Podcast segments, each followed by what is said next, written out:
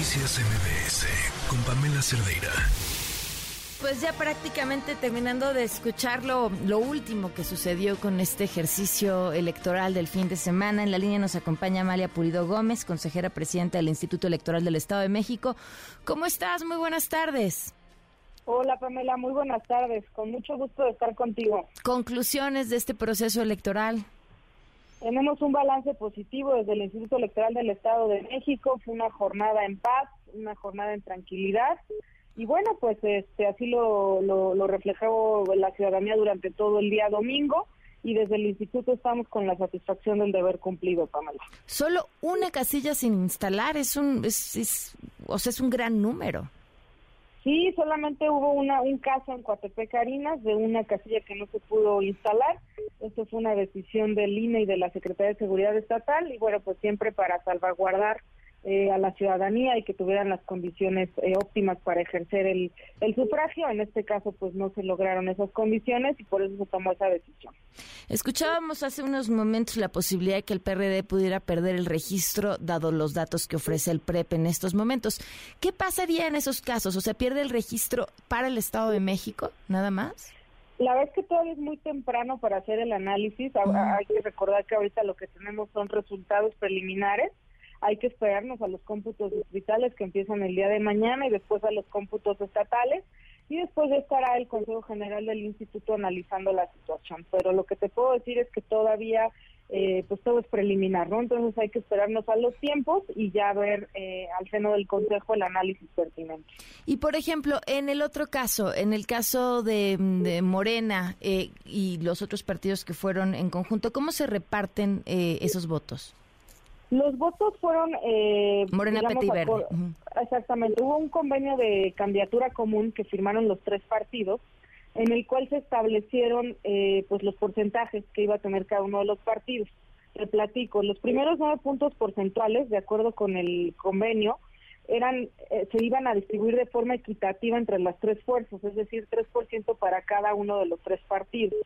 A partir del siguiente punto o de cada punto adicional obtenido más bien, este punto adicional se iba a distribuir de la siguiente forma. Moreno obtendría el 73 73.5%, el Partido del Trabajo el 10.25 y el Partido Verde 16.25. Esto es lo que está reflejando el PREP, es decir, lo que hace el PREP es eh, aplicar esta fórmula y enseñar estos porcentajes de eh, votación con base en lo que ellos establecieron en su convenio de candidatura común. Esto no refleja eh, las preferencias del electorado, como sí lo hace en el caso de la coalición. Es decir, el electorado votó por un emblema común. Y ellos se los repartieron. partidos. Exactamente. Eh, ¿Cómo les fue con el voto electrónico?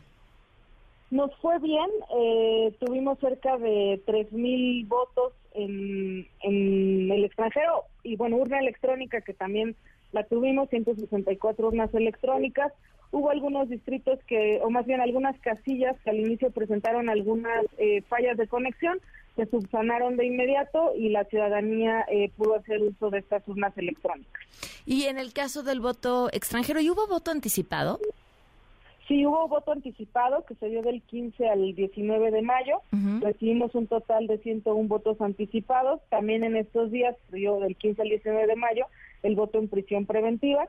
Eh, y bueno, pues ya estas modalidades fueron eh, contadas en la Junta Local el mismo domingo 4 de junio y mañana pues también serán integradas a esestos cómputos distritales. ¿Y en el, voto, extranjero?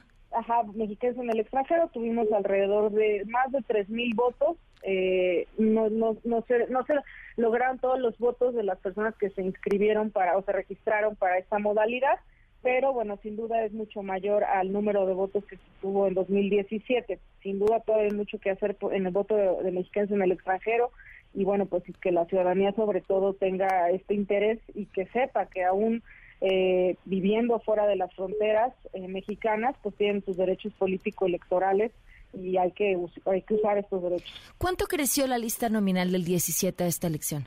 No importa si nunca has escuchado un podcast o si eres un podcaster profesional.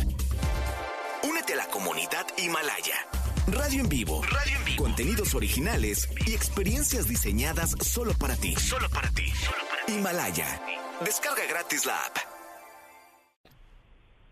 Creció cerca de un 10% más o menos, ah, eh, pero bueno déjame, ahorita corroboro el dato para no darte un dato equivocado, okay. pero sí, sí, siempre hay un, crecimiento. ¿Tanto? Eh, ahorita te, te digo. Ok. Bueno, no, no, no te preocupes, si no después yo también se me, este, podemos revisar ese dato después porque, bueno, resultaría interesante no solo el pasado, sino poderlo comparar con ejercicios anteriores. Muchísimas gracias, Amalia, que estés muy bien.